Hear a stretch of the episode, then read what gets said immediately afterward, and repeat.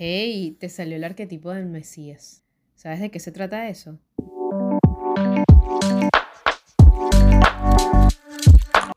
Hola, hola amigos de podcast. Bienvenidos a este nuevo episodio de A mi estilo on demand. Yo soy Fabi, tu host. Hoy estoy tan, pero tan emocionada que no sé si me lo alcanzas a sentir en la voz. Pero es que este flow que me da cada vez que pienso que voy a empezar a grabar los episodios de este podcast, siendo este el segundo, hoy sentí como el mismo vibe de cuando el primer episodio y es como que sí, se me está incorporando la locutora que habita en mí que yo no sabía, la, la tenía desconocida o la tenía reprimida, no sé. La verdad me lo he comparado cómo me siento cuando genero contenido para Instagram que me encanta, pero tengo un tema con, con la cámara, o no sé, aunque sí me siento cómoda, no fluyo de una manera tan natural como es por esta vía. Entonces, a mí debe ser que me encanta como conversar y sentir que tengo a mi amiga al frente de mí y de pronto es eso lo que me está haciendo sentir un poquito más cómoda. Yo no sé. Luego vamos a internalizar al respecto. Pero hoy les traigo un tema que, hablando de síndromes y de roles, mira, me lo hizo claro, le puso nombre y apellido mi terapeuta, quien por cierto es la que habla al inicio de este episodio. Esa voz distinta es la de mi terapeuta. Eso suena como a, que, a que ando en terapia. Pero por decirlo, una de mis coaching. Digo una de mis coaching porque, como lo comenté en el episodio pasado, yo he hecho mucho trabajo de evolución personal y dependiendo de la situación que estoy, me busco como coaching específicos en ese tema. A mí me gusta hacerme una terapia de limpieza energética y en eso es en lo que ella se centra justo antes de mi cumpleaños. Días antes me dijo, bueno, Fabi, vamos a hacer la limpieza, pero déjame decirte que está vibrando en ti algo que se llama el síndrome del Mesías. Era un patrón que traía heredado justo por mi mamá. Mi mamá es la salvadora. O sea, mi mamá, tú le pides un favor y ella quiere solucionarte la vida completa. Así crecí, yo viviendo a esa Mesías en mi casa y, y que yo debía renunciar un poquito a eso, debía dosificarlo.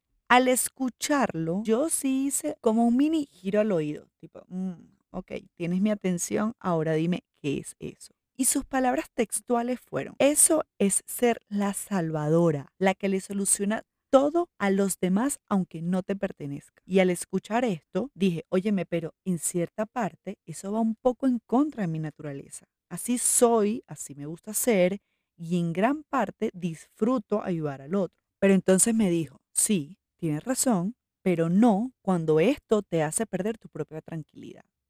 Y ya en este punto me convenció y decidí aprender y escuchar un poquito más. ¿Qué es ayudar?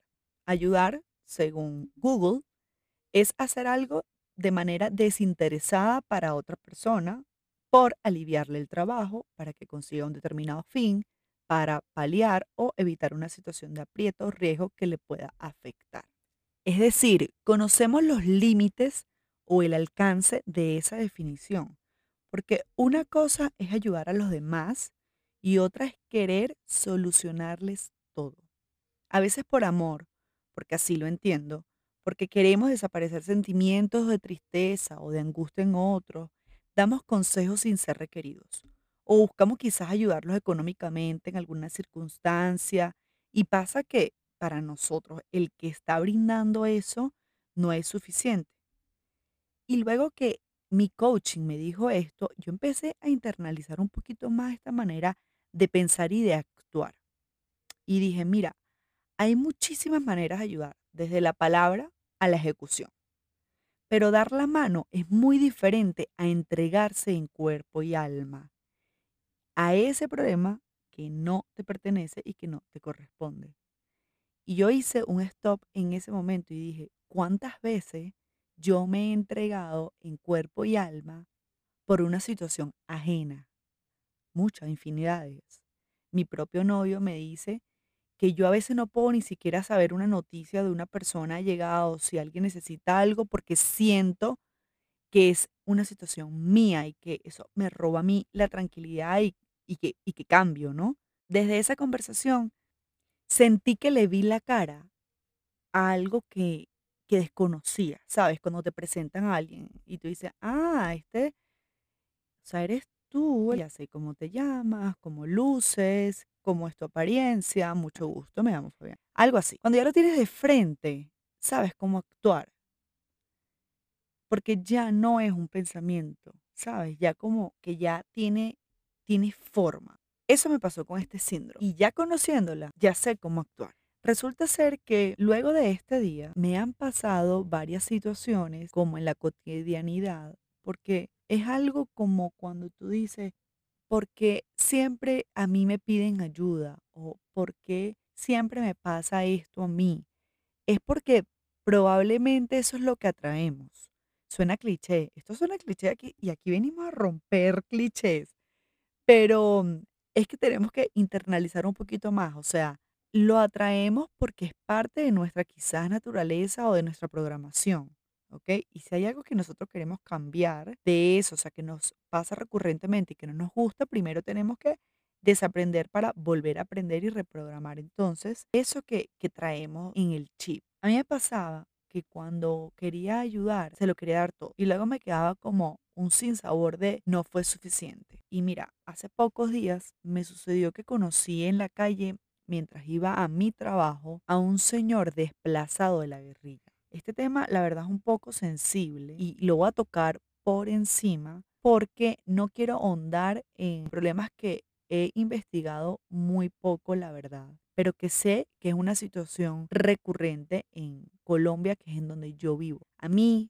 nunca me había tocado conocer a un desplazado. Y para los que no son de Colombia, les resumo. Los desplazados eh, se ven principalmente como en los campos y tierras de Colombia, en pueblitos, y son víctimas porque son forzados a irse o migrar dentro del territorio nacional y dejar sus casas o tierras porque están siendo amenazados. No sé si viste la película Encanto, cuando la abuela está contando la historia de ellos, que ellos tienen que ir y, luego, bueno, aparece la vela mágica, mm, más o menos así, o sea, que ellos tuvieron que huir e irse a otros lados, algo así le pasa a, a los que son desplazados.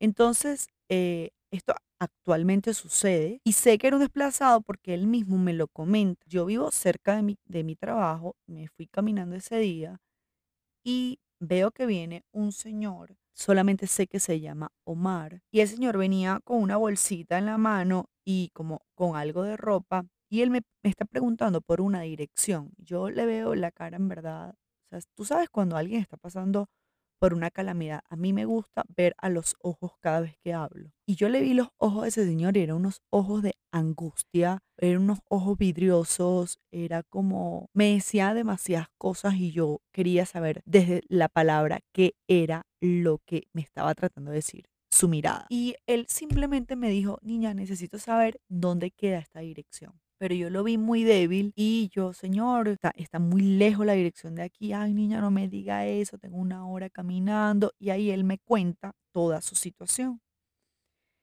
Vean, yo empecé a sentir que ese Mesías se me estaba incorporando, o sea, era como que se estaba vibrando el piso y se me estaba metiendo ese man por dentro y empezó, mira, o sea, a, a temblar y a voltear yo estaba en un punto, en ese momento, en frente a este señor que necesitaba ayuda y en paralelo a mi responsabilidad y mi compromiso laboral, porque estaba yendo a atender a una cliente y mi cliente ya me estaba esperando.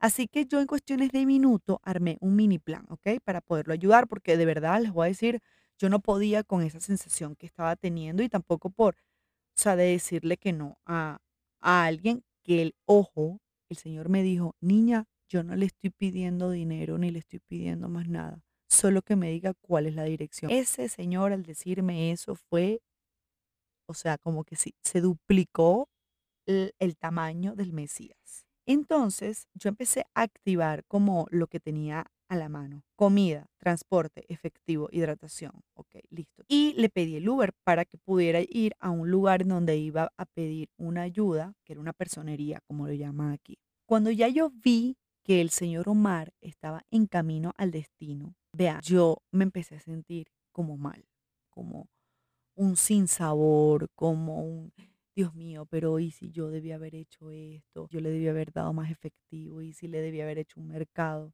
Pero traté de calmarme. Al llegar a casa, todavía ese nudo en la garganta que le estoy diciendo, llamo a mi mamá y le cuento. Mesías Mayor me dice, debiste tú personalmente haberlo llevado en tu carro, pagarle los trámites que necesitaba hacer y garantizar que iba a tener donde dormir. Y esto me perturbó un poco, ¿sabes? Porque fue un shock con lo que yo hice, lo que quería hacer y lo que conscientemente he ido trabajando. Entonces le dije, oye mami, yo considero que lo que yo hice estuvo bien. Hubiese querido hacer más, pero en el momento que eso sucedió no fue posible para mí. Pero no te estoy contando esto para que me hagas sentir mal y me digas que no fue suficiente. Porque si yo hubiese tenido, le hubiese dado hasta una casa. Pero no está en mis posibilidades. Mi mamá, por su cara, porque estábamos en videollamada, sentí que, que fue como un jalón de oreja para ella y me dijo, bueno, hija, recemos porque Dios lo ayude. Y le dije, estoy convencida de que eso va a pasar. Sé que va a encontrar el camino. Acto seguido, me volvió ese amargo a la boca y mi novio llegó a casa. Y le dije, oye, amor, ¿sabes que le conté a mi mamá lo que sucedió con, con el señor Omar, el que conocí? Y me dijo tales cosas ahora me siento mal. ¿Será que no hice suficiente por él? Y yo les voy a decir algo. Gracias a Dios, yo estoy rodeada de gente muy buena. Y mi novio no es la excepción. Él es de los hombres más humildes de corazón que he conocido. Pero él sí tiene eso que a mí en muchas ocasiones me falta. Y es el equilibrio. Entonces me dijo esto. Amor, una ayuda nunca es mucho o poquito. Una ayuda es una ayuda. Niños, les digo que me dejó en una pieza, como dice. Dígame si este hombre no es sabio. Yo solo empecé a sentir como el Mesías perdía fuerza, ¿sabes?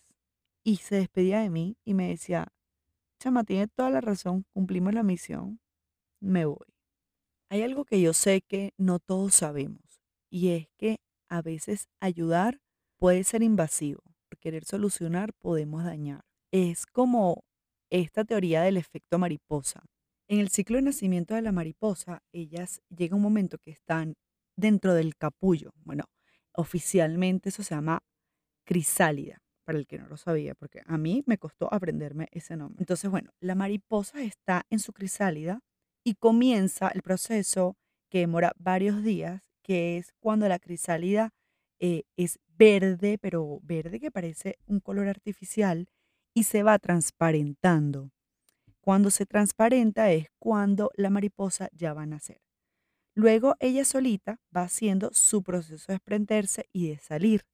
Lo puntual aquí y lo gráfico para mí en el control del Mesías es justo en este proceso, que es cuando la mariposa está saliendo y ella por ningún motivo puede recibir ayuda. O sea, cualquier mano u objeto o circunstancia que en ese momento, digamos, la toque, la afecta. ¿Por qué? Porque ella al momento de salir está como, como poniendo a prueba la fortaleza de sus alas, ¿ok? Las está haciendo que, que la sangre, que sus fluidos corran por cada una de los, haga todo el recorrido de la ala hasta la punta y el propio viento pase por ella para que la fortalezca. Si algo externo entorpece ese proceso, sus alas quedan dobladas y más nunca puede volar. Es decir, adiós. Así somos igual nosotros. Necesitamos saber de qué estamos hechos. Necesitamos los momentos duros también para, para poder salir adelante y no frustrarnos. Y si queremos ayudar, siempre tenemos que recordar esto. O sea, debo dejar, y también es importante que esta persona viva su proceso para que sepa su fortaleza. Recuerda que un vaso de agua no se le niega a nadie, pero tampoco es que lo vas a ahogar. Con esto y con la frase célebre de Camilo, que ayuda a controlar el Mesías, te digo, arrivederci nos verchis en el próximo episodio, amigos de podcast.